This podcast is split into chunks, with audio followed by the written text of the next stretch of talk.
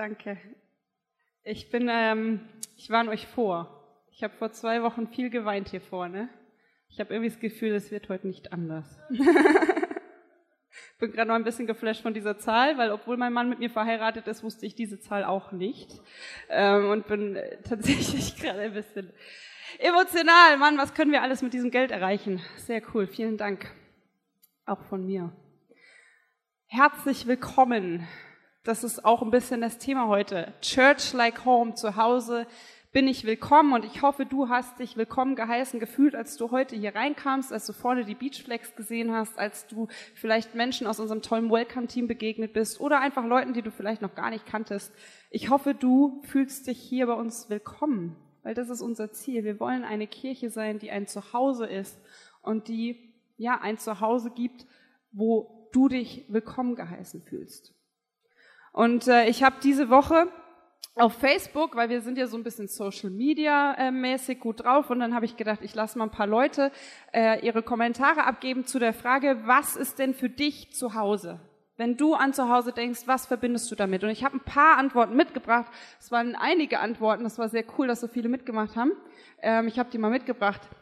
Ähm, einmal ist Zuhause ist für mich auch mehr ein Gefühl als ein Ort. Zuhause ist für mich die Gewissheit zu haben, dass ich geliebt, akzeptiert und angenommen bin.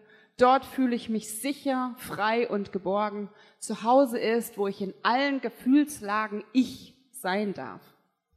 Eine nächste Antwort war zu Hause heißt Gutes und vor allem viel Essen. Ich habe den Namen weggestrichen, aber es war ein Mann. Und mir ist eh aufgefallen, die Männer haben so diese Sachen kommentiert, wie äh, gab es auch, ich weiß gar nicht, ob ich eins dabei habe, aber ich, ich mach mal erstmal weiter und dann gucke ich mal, genau, wo sich das WLAN automatisch verbindet. Da hatte ich zwei so Kommentare, ja. Zu Hause ist, wo Datenvolumen ist, war auch eine, ein Kommentar. Da weißt du genau, okay, die Männer wollen Essen und WLAN und dann ist auch schon wieder gut. Ähm, dann, zu Hause ist für mich fast schon ein Gefühl, zu Hause bedeutet für mich, dass ich angekommen bin und Frieden habe. Weiß nicht, habe ich noch eins? Zu Hause, dort fühlt man sich wohl, geborgen, sicher, da, wo die Familie ist, dort, wo man aufgewachsen ist. Ein Zuhause kann überall sein, man darf sich nicht auf materielle Dinge festlegen. Und ich fand das sehr interessant. Das waren so verschiedene Antworten, die wir hatten. Was ist zu Hause? Und es ist sehr unterschiedlich. Aber was sich wirklich immer wieder durchgezogen hat, war diese Antwort, ich möchte mich geliebt fühlen, ich möchte mich ähm, sicher fühlen, Geborgenheit, Sicherheit, Liebe, angenommen sein, akzeptiert sein. Das waren die Sachen, die immer wieder aufgeploppt sind.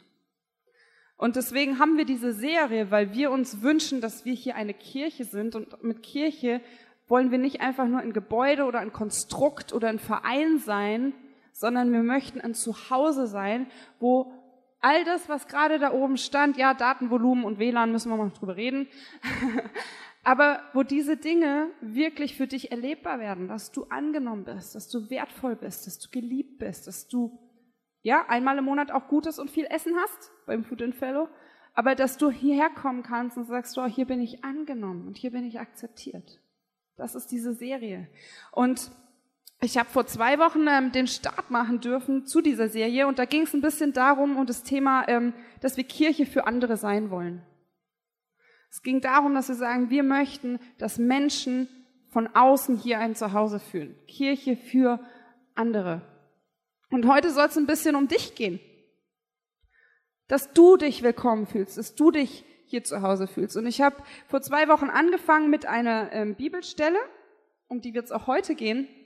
Und in dieser Bibelstelle fasse ich kurz zusammen, ging es darum, dass Jesus, auf den wir unsere Kirche gegründet haben und gebaut haben, unser Vorbild Jesus, ähm, mit Menschen an einem Tisch saß oder lag und gegessen hat und diese Menschen waren Menschen, die nicht in die Synagoge gingen und die nicht in dieses religiöse Raster von den Schriftgelehrten passten. Und die Schriftgelehrten, das waren die Pastoren der damaligen Zeit.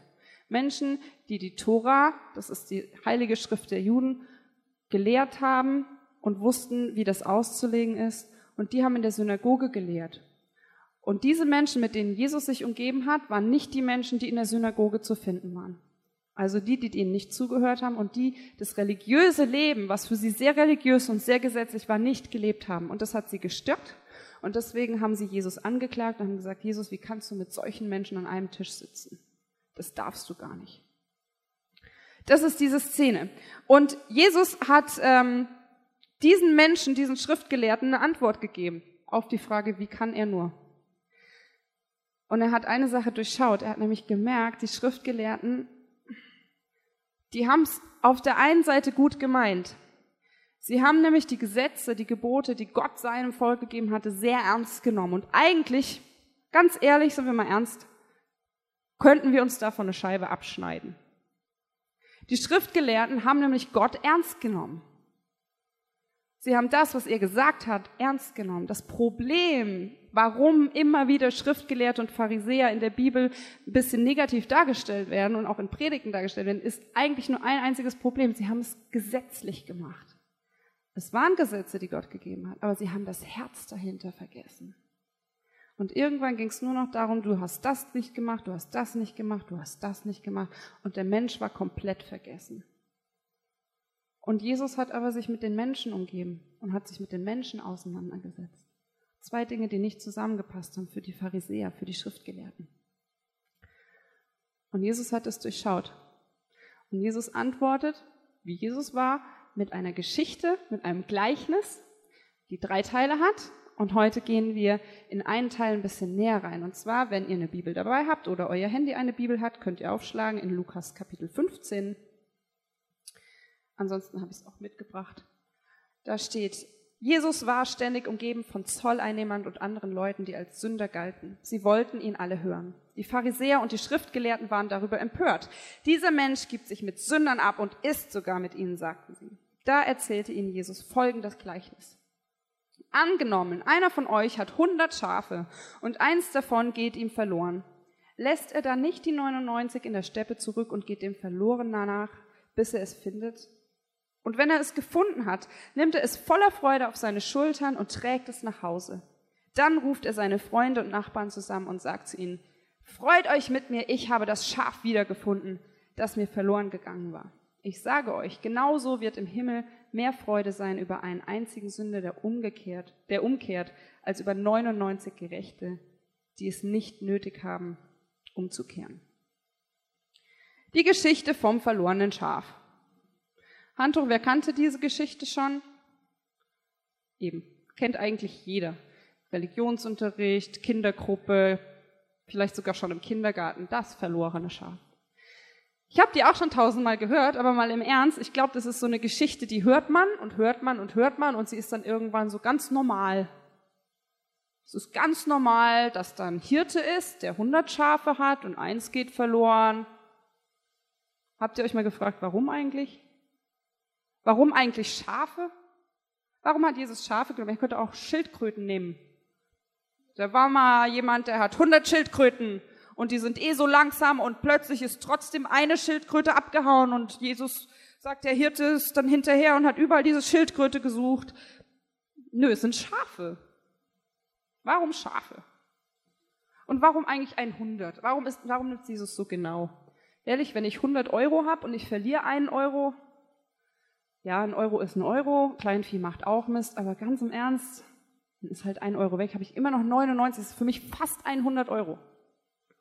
Ja, das, so, so arbeiten die Geschäfte ja auch. Wenn ich was kaufen will, da steht ja nicht 100 Euro, da steht 99,90 Euro. Ist eigentlich 100. Ich zahle mit einem 100-Euro-Schein oder mit meiner Karte, aber ich habe 100 im Kopf. Ich habe nicht unbedingt 99 im Kopf. Aber Jesus es hier total genau. Erstens Schafe, und dann geht auch noch eins verloren und das ist super wichtig. Und dann habe ich mich gefragt, also ganz ehrlich, da steht ja, ähm, da steht, wenn er, der Hirte, es gefunden hat, nimmt er es voller Freude auf seine Schultern und trägt es nach Hause und dann ruft er seine Freunde und Nachbarn zusammen und sagt, freut euch mit mir, er feiert eine Party. Habt ihr euch das mal überlegt? Also wenn euer Bauer bei euch im Ort klingelt und sagt, hey, ich hatte 100 Kühe und eine war weg und ich habe sie wiedergefunden, komm, wir schmeißen eine Party. Also ich würde denken, er hat zu viel Milch getrunken. Da ich mir so, ja, schön für dich, hast deine Kuh wieder. Auf der anderen Seite feiern wir ja auch immer. Also wir suchen ja immer irgendeinen Grund zu feiern. Ich habe mal in einem Ort gewohnt, da gab's, da nannte man das Hock, also wahrscheinlich war es Hocken, auf einer Bank hocken, deswegen heißt es Hock. Und da gibt's einen Feuerwehrhock, dann gibt's einen, einen äh, Lindenblütenhock, dann gibt's einen Weinrebenhock, dann gibt's einen, wir haben neuen Weinhock, dann gibt's einen Frühlingshock. Und ich, ich habe eigentlich gedacht, äh, jede, jeden Monat gab's irgendeinen Hock, wo ich gedacht, die suchen ja immer nur einen Grund zu feiern. ich gedacht, vielleicht ist das hier genauso. Vielleicht hat Jesus gedacht, ja, der Hirte braucht auch immer einen Grund zu feiern und wenn es nur wegen einem Schaf ist, machen wir eine Party. Ich finde es ein bisschen merkwürdig, diese Geschichte. Und ähm, ich habe mich wirklich gefragt, warum es gerade unbedingt Schafe sind, weil ähm, dann ist dieses eine Schaf halt weg. Und ich glaube, es macht uns deswegen nicht so zu schaffen, weil es für uns ganz logisch ist, dass das eine Schaf weg ist, weil wir haben ja dieses tolle Bild. Ich habe es vorne, vorne schon gehört, als ich gefragt warum Schafe. Irgendjemand hat gesagt, die sind ja auch dumm. Wer, wer glaubt, dass Schafe dumm sind oder hat es schon mal gehört? Schafe sind halt dumm. Genau, ich habe ein tolles Bild mitgebracht, das wir uns veranschaulichen können. Ich fand das so cool. Das dumme Schaf. Das dumme Schaf. Und ähm, ich habe aber, ich habe ein Video mitgebracht, weil ich habe mal, ich habe mal äh, gedacht, was machen Schafe eigentlich, wenn der Hirte nicht da ist?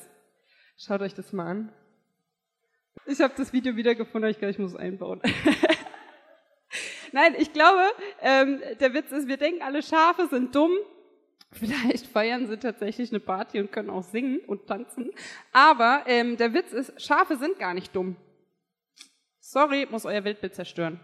Schafe sind nicht dumm, das hat man nämlich festgestellt. Und ähm, einer dieser tollen äh, Wissenschaftler aus äh, der Utah State University, der sagt, wenn mit dumm die Unfähigkeit gemeint ist, aus Erfahrungen zu lernen, dann sind Schafe in keiner Weise dumm. Schafe sind ziemlich schlau. Die sind intelligent. Die haben nämlich festgestellt bei Forschungen, das fand ich auch sehr interessant, dass sich das Schaf über 50 Gesichter von Artgenossen über zwei Jahre lang merken kann. Richtig Schoko. Das kriegen wir nicht mal hin. Wenn ich mir überlege, wie viele Leute ich am Sonntag die Hand schüttle und nach einem Namen frage und am nächsten Sonntag schon wieder fragen muss, sorry, äh, kennen wir uns? Das passiert uns ganz oft. Schafe können sich über 50 Gesichter von Artgenossen, ich meine, die Gesichter sehen für uns alle gleich aus, Schaf ist ein Schaf, aber die können sich das über zwei Jahre lang merken. Und es wurde auch festgestellt, wenn man einem Schaf in seine Box ähm, Bilder von anderen Schafen hinhängt, dann senkt sich der Adrenalinspiegel und die Pulsfrequenz. Süß, ja. Schafe sind, Schafe sind Herdentiere. Das heißt, wenn ein Schaf checkt, da sind andere Schafe, okay, es checkt nicht ganz, es ist nur ein Bild. Aber ein Schaf fühlt sich dann ruhig, sicher, angekommen zu Hause, wenn es denkt, andere Schafe sind da. Hm. Mit diesem Wissen nochmal die Frage gestellt, warum erzählt Jesus denn jetzt die die, die Geschichte, dass ein Schaf verloren geht, weil ganz im Ernst, wenn wir jetzt wissen, ein Schaf ist nicht mal dumm. Und es kommt, also es, es geht verloren. Das ist ja noch schlimmer. Weil als es noch dumm war in meinem Kopf, habe ich gedacht, dummes Schaf ist halt weggelaufen. Muss der Hirte ihn halt suchen. Aber jetzt wissen wir, ein Schaf ist ein Herdentier, es braucht Gemeinschaft und ein Schaf ist intelligent, es kennt den Hirten. Warum rennt es dann weg? Finde ich ganz interessant, die Frage. Und Jesus antwortet mit dieser Geschichte, weil er den Pharisäern, den Schriftgelehrten, eine kleine Watschen verpassen will. Weil es ist ein Gleichnis und ein Gleichnis bedeutet so viel wie, er, verstellten, äh, er stellt einen Vergleich her. Das heißt, die Pharisäer fragen ihn, warum sitzt du mit solchen Menschen zusammen? Und er antwortet mit einer Geschichte mit einem Schaf. Und die Schafe sind diese Menschen, die um ihn sitzen in diesem Vergleich. Er sagt, hey, wenn bei euch einer verloren gehen würde, von eurer Gruppe in der Synagoge, von den Leuten um euch herum, und ihr wärt ein Hirte, würdet ihr nicht auch hinterhergehen und schauen, wie es der Person geht und sie zurückholen nach Hause? Würdet ihr euch nicht eigentlich auch mit solchen Menschen wie ich an einen Tisch setzen und ihnen erzählen, wie es eigentlich sein könnte? Oder seid ihr nur die, die vorne auf der Bühne stehen und lehren und lehren und lehren und wer nicht zu euch in die Synagoge kommt, hat halt gelitten. ist halt weg. Und er sagt, hey, ein, ein, ein guter Hirte, der geht hinterher und schaut nach. Und ich stelle mir das so ein bisschen vor wie so zwei Lager. Wir haben, wenn wir uns jetzt hier mal vorstellen, wir haben jetzt hier so einen, so einen Tisch und Jesus, Jesus chillt hier mit seinen Freunden. Die haben wahrscheinlich so, so da gesessen und gegessen. Und die sitzen hier und Jesus ist in der Mitte und drumherum seine ganzen Jünger und die Sünder. Sünder. Und hier drüben stehen diese drei Pharisäer, die vielleicht mit verschränkten Armen dastehen und sich das Ganze anschauen und von oben herabschauen und sagen, ey, wie kannst du nur? Hm. Ich frage mich, wo ich in diesem Bild bin. Ich stelle mir das nämlich so vor, dass Jesus da sitzt und seine Jünger hinten dran. Ja Mann, Jesus, zeig's denen. Sag denen mal, wo der Hase läuft. Sag mal, wo der Frosch die Locken hat. Ne, die sitzen da, ey, Jesus ist unser Hero. Jesus, Jesus sitzt mit uns zusammen und die sitzen wahrscheinlich da, stellen sich vielleicht auch so wie bei so einem Breakdance-Battle und stehen dann da gegenüber von den Pharisäern und sagen, komm Jesus, zeig's denen mal. Sag denen mal, wie es läuft hier. Und die Pharisäer stehen mit ihren verschränkten Armen da und Jesus ist in der Mitte und erzählt seine tolle Geschichte vom verlorenen Schaf. Wo bin ich? Wo bist du in dieser Geschichte? Ich glaube, ich finde mich ganz oft ähm, hinter Jesus wieder. Also ja, wir brauchen bessere Predigten. Wir müssen mal wirklich erklären, wie das hier so funktioniert und wie Gott das eigentlich gemeint hat. Jesus, gib uns Weisheit und sag uns, wie wir es sagen sollen. Und das ist aber, Jesus hat diese Geschichte ähm, nicht nur den Pharisäern erzählt, sondern Jesus hat sie auch uns erzählt. Jesus hat sie auch mir erzählt. Weil das Ding ist, bei seiner Watschen gegenüber den Schriftgelehrten sagt er zum Schluss was ganz Wichtiges. Er sagt, er sagt, ähm, genauso wird im Himmel mehr Freude sein über einen einzigen Sünder, der umkehrt, als über 99 Gerechte, die es nicht nötig haben, umzukehren. Was sagt er? Die Pharisäer, die Schriftgelehrten haben sich selbst als gerecht gesehen. Sie haben ihre tollen Regeln eingehalten. Sie sind fast täglich zum Tempel, haben ein Opfertier geschlachtet, was witzigerweise ein Schaf war, um Gott milde zu stimmen für ihre Sünden. Es wurde geschlachtet, aufwendig, wurde auf den Altar verbrannt. Und das war die Regel, um Gott milde zu stimmen, um Buße zu tun, um Vergebung zu bitten. Das war ihr Gesetz und das haben sie gemacht, deswegen waren sie gerecht. Und Jesus sagt hier aber, hey, Gott freut sich im Himmel viel mehr über einen von diesen Leuten, die hier um mich sind, die verstehen, dass sie Gnade brauchen und dass sie zu Gott umkehren sollen, als über 99 von euch Schafen, die auf der Weide bleiben und vor sich hingrasen und sich schön betüddeln lassen vom Hirten und nicht verstanden haben, dass eure ganzen Opfer Rituale sind, die nicht von Herzen kommen. Das ist das, was Jesus sagt. Jesus sagt, hey, wisst ihr was, ich sitze mit den Leuten zusammen, weil die verstanden haben, dass sie in meiner Nähe sein müssen, um zu verstehen, wer Gott ist und dass er sie liebt und dass er ihnen vergeben will. Aber ihr seid diese 99 Schafe, die sich im Dreck um andere scheren nur mit dem Finger auf andere zeigen, eure tollen Rituale einhaltet und denkt, ihr werdet gerecht. Aber Gott freut sich viel mehr über einen von diesen Leuten. Und jetzt stelle ich mir wieder die Situation vor. Die Pharisäer stehen da, fühlen sich vielleicht angegriffen, gehen verschränkten Armen weg, manche denken vielleicht nach. Und dann habe ich gesagt, ja, ich war ja einer von diesen Jüngern oder von diesen Sündern, die hier sitzen. Ja, Jesus, zeig's ihnen. Und ich stelle mir das so richtig schön vor, ne? Sitzt dann da, ja Mann, ihr seid die 99 Schafe, ich bin das verlorene Schaf. Ich bin das. Ich? Ich? Jesus, du sollst denen was über andere sagen. Du sollst ihnen sagen, wie blöd die 99 sind. Ach so, aber du sagst mir, ich bin das verlorene Schaf. Wow. Und mir ist bewusst geworden, ich bin auch so ein verlorenes Schaf. Ich gehöre nämlich auch zu denen, die fast täglich vergessen, dass sie Gnade brauchen.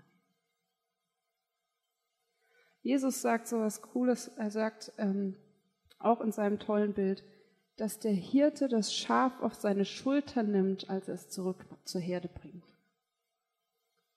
es auf seinen Schultern. Und ich habe vorhin gesagt, das Schaf ist das Opfertier, das Lamm, es muss ein junges Lamm sein, es ist ein Opfertier, was geopfert wird im Judentum, um Buße zu tun und um Gott um Sündenvergebung zu bitten. Und jetzt mit dem Wissen denken, wow, okay, und da läuft der Hirte, der hat das Schaf auf den Schultern. Und das Schaf bedeutet Sünde. An was erinnert dich das? Ich finde es ein sehr krasses Bild und es erinnert mich an dieses Bild. Nämlich wie Jesus sein Kreuz trägt. Und wir glauben, dass Jesus an diesem Kreuz, durch seinen Tod an diesem Kreuz, ein für alle Mal gesagt hat, die Sünden sind vergeben. Ihr müsst diese ganzen Gesetze nicht mehr einhalten. Ihr müsst keine Opfer mehr bringen. Ich bin das einmalige Opfer. Und Jesus sagt noch was in Johannes 10, und das finde ich auch sehr eindrücklich. Er sagt, der Dieb kommt nur, um die Schafe zu stehlen und zu schlachten und um Verderben zu bringen. Ich aber bin gekommen, um ihnen Leben zu bringen, Leben in ganzer Fülle. Ich bin ein guter Hirte. Ein guter Hirte ist bereit, sein Leben für die Schafe herzugeben. Einer, der gar kein Hirte ist, sondern die Schafe nur gegen Bezahlung hütet, läuft davon, wenn er den Wolf kommen sieht und lässt die Schafe im Stich. Und der Wolf fällt über die Schafe her und jagt die Herde auseinander. Einem solchen Mann, dem die Schafe nicht selbst gehören, geht es eben nur um seinen Lohn. Die Schafe sind ihm gleichgültig. Aber ich bin der gute Hirte. Ich kenne meine Schafe und meine Schafe kennen mich. Genauso wie der Vater mich kennt. Mit Vater meint er Gott. Und ich den Vater kenne. Und ich gebe mein Leben für die Schafe her. Ich habe auch noch Schafe, die nicht aus diesem Stall sind. Auch sie muss ich herführen. Sie werden auf meine Stimme hören. Und alle werden eine Herde unter einem Hirten sein. Hm. Das ist eine ganz andere Stelle. Aber wieder ein Vergleich. Wieder mit dem Hirten und den Schafen. Jesus sagt, ich bin dieser Hirte. Ich bin dieser Hirte und ich laufe diesem einen Schaf nach. Ich laufe deiner Sünde nach. Ich laufe deinen Verletzungen nach. Ich laufe deinen Problemen nach.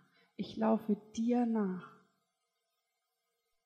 Und wenn du willst, trage ich dich auf den Schultern, trage deine Sünde, deine Verletzungen, deine Schuld auf meinen Schultern damit du zurück nach Hause kommst. Das ist Jesus. Und ich bin genauso ein verlorenes Schaf. Ich muss mir das immer wieder bewusst machen. Und du bist auch so ein verlorenes Schaf. Vielleicht hast du dich vor längerem schon für Jesus entschieden und verstanden, dass er für deine Sünden gestorben ist. Trotzdem glaube ich, behaupten zu können, dass jeder von uns immer wieder dazu geneigt ist, von der Herde wegzulaufen, von Jesus wegzulaufen, den eigenen Weg zu gehen.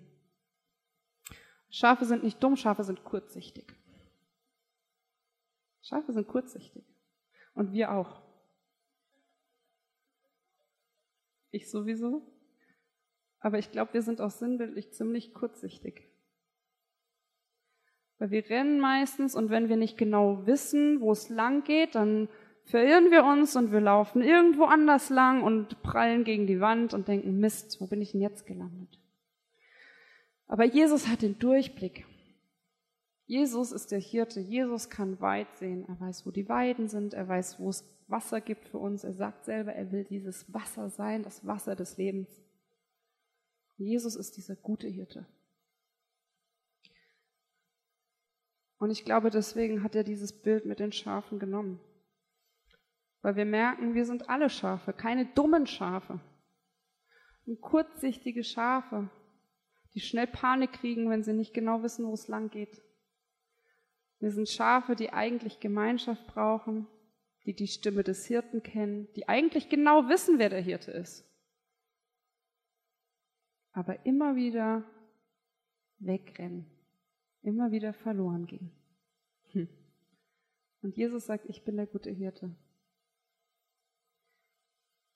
Im Originaltext heißt es witzigerweise, ähm, das Wort, was da steht für das verlorene Schaf, das verloren gegangene Schaf, wenn man das übersetzt, heißt es zugrunde gehen, sterben und zerstört sein. Das ist der Begriff, wenn man ihn übersetzt. Apolymi heißt es, glaube ich, genau. Wenn man das übersetzt, haben wir es übersetzt in unserer Bibel mit verloren gegangen. Klingt weniger scharf oder weniger hart als zugrunde gerichtet, fast tot oder am Ende zu sein. Aber wenn wir uns den Urtext anschauen, ist es genau das, was Jesus eigentlich sagen will.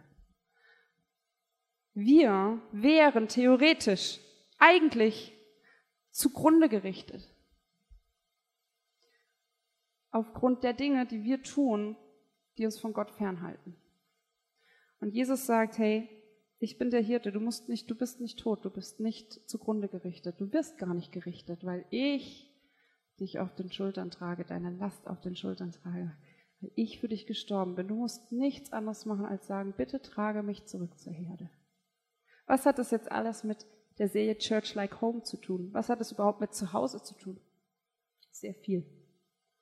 Weil ich glaube, und deswegen sind wir Kirche, ich glaube, dass in der Gemeinschaft mit Gott all das zu finden ist. All das zu finden ist, was du dir für ein Zuhause wünschst. Was Leute geschrieben haben. Geborgenheit, Sicherheit, Annahme, Respekt, Liebe, das alles findest du bei Gott und bei diesem Jesus. Das alles findest du da. Und deswegen sind wir Kirche. Ganz ehrlich, du kannst Gemeinschaft im Fußballverein finden. Da hast du Spaß, da hast du vielleicht auch gute Freunde, da fühlst du dich vielleicht auch angenommen, vor allem wenn du immer wieder Tore schießt. Coole Sache. Aber ganz ehrlich, auch hier wirst du, wenn du dich nur auf die Menschen ausrichtest, nicht das finden, was du bei Gott findest. Aber wir sind Kirche, weil wir hier sagen, wir wollen alle diesen Fokus auf Gott richten und wir wollen, dass sein Geist in dieser Kirche lebt und dass das ein Zuhause ist, wo du ein Zuhause hast, wo du angenommen bist, wo du Fehler machen darfst. Du musst hier nicht perfekt sein. Ich bin nicht perfekt. Ich darf diese Kirche leiten mit meinem Mann und wir haben diese Verantwortung bekommen. Das macht uns nicht besser, nicht heiliger, nicht perfekter. Wir sind genauso ein verlorenes Schaf und ich muss jeden Tag mich dran erinnern, zurück zu diesem Hirten zu gehen, weil ich genau da das finde, was ich brauche. Liebe, Anerkennung, Respekt, Wertschätzung. Das können mir Menschen nicht geben. Und ich wünsche mir so sehr für dich, dass du dieses Zuhause findest. Und hey, wenn es nicht ICF ist, such dir eine Gemeinde, such dir eine Kirche, wo du dich wohlfühlst und wo du merkst, hier ist Gott. Hier ist sein Geist. Hier fühle ich mich angenommen und geliebt. Das müssen nicht nur wir sein. Es gibt so viele andere Kirchen. Such dir was, wo du dein Zuhause findest für deine Seele. Und glaub mir, du brauchst Gemeinschaft. Du kannst deine Beziehung zu Gott für dich leben, ja. Aber Jesus hat in Johannes 10, Vers 10 gesagt, der Dieb kommt, um zu stehlen, zu töten und zu vernichten. Und mit dem Dieb meint er ganz klar den Feind.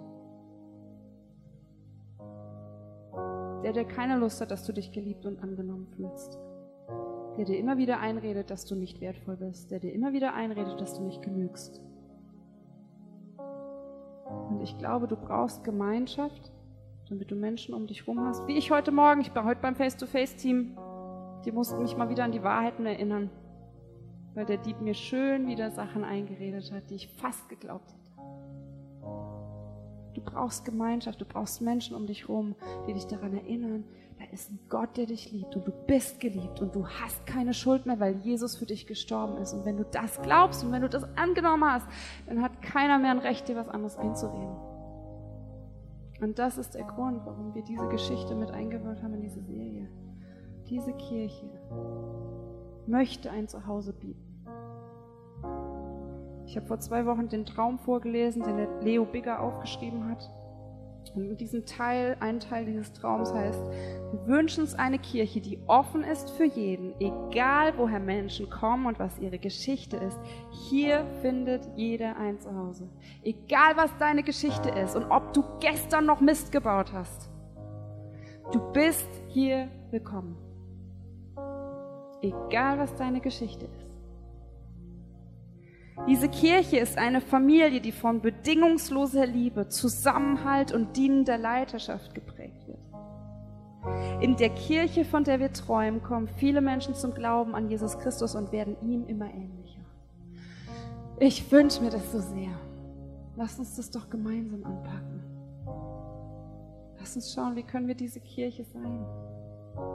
Und ich wünsche mir, dass du hier ein Zuhause hast, wo du dich angenommen fühlst, wo du nichts leisten musst, wo du keine perfekte Geschichte haben musst, wo du kein Zeugnis haben musst mit Einserschnitt. Wir haben alle unser Päckchen zu tragen. Du bist hier willkommen. Du bist hier angenommen. Dir ist vergeben. Jesus hat dich deine Schuld getragen damit du da sein kannst in der Gemeinschaft mit Gott. Wir wollen uns daran erinnern. Deswegen hast du gleich die Möglichkeit, während der nächsten zwei Songs haben wir äh, Abendmahlstische aufgebaut. Und dieses Abendmahl machen wir nicht, das wünsche ich mir heute ganz bewusst, nicht als Gesetz, nicht als Ritual, nicht als Regel, als Möglichkeit, wo du dich daran erinnern kannst, dass Jesus dieser Hirte ist, der für dich gestorben ist, damit du frei bist und dass du in seinem Zuhause sein kannst. Und wenn du das glaubst, egal wie deine Geschichte ist, wenn du das glaubst, das ist das Einzige, was du brauchst, um diesen Becher mit Traubensaft und dieses Stück Matzen zu nehmen und dich daran bei jedem Schluck und Bissen daran zu erinnern, dass Jesus dein Hirte ist. Wenn du das möchtest, darfst du das gleich machen und aufstehen. Ich möchte noch zum Abschluss beten. Und wenn du Gebet brauchst, kannst du auch zum Face-to-Face-Team gehen. Die sind da hinten. Hey, die wollen da sein für dich und beten für dich. Und dann musst du keine Fürbitteliste abrackern. Wie gesagt, ich war heute Morgen einfach nur da und habe mir mal wieder die Wahrheiten zusprechen lassen, die ich gebraucht habe. Weil ich ein kleines verlorenes Schaf war, was mal wieder ein bisschen kurzsichtig war und ein bisschen in Gedanken abgekommen ist. Dann geh da hinten hin, der Olli steht schon da, die Christine ist da, die Rahel ist da, wunderbare Menschen. Gott, ich danke dir, dass du unser Hirte bist. Ich danke dir, dass du nach jedem Einzelnen schaust, wo wir als Menschen nicht hinschauen, wo wir als Menschen versagen. Du willst dieser gute Hirte sein und Herr, wir wollen dich als Vorbild nehmen. Und ich bitte dich, dass du uns das neu bewusst machst, jetzt beim Abendmahl auch, dass du dieses Kreuz getragen hast, dass du diese Schuld getragen hast, dass du diese Sünde getragen hast, dass du das getragen hast, was uns fernhalten will von Gott. Und dass es kein Anrecht mehr auf uns hat. Deine Wahrheit ist, dass wir geliebt sind von dir, dass wir geschaffen sind von dir, dass wir begabt und befähigt wurden von dir und dass du alles bist, was wir brauchen, um uns zu Hause zu fühlen, uns sicher zu fühlen, geliebt zu fühlen, geborgen zu fühlen. Du bist unsere Sicherheit, du bist unser Schutz, Gott. Du bist alles, was wir brauchen, Jesus. Danke dafür. Hilf uns, diese Kirche zu sein. Hilf uns, dieses Zuhause zu sein. Lass dein Geist in diesem Haus sein, Heiliger Geist. Komm. Komm und regiere du hier. Es sind nicht Nathanael und ich, es ist nicht das Leitungsteam, es bist du, Jesus, der im Mittelpunkt ist. Sein soll. Nimm diesen Raum ein.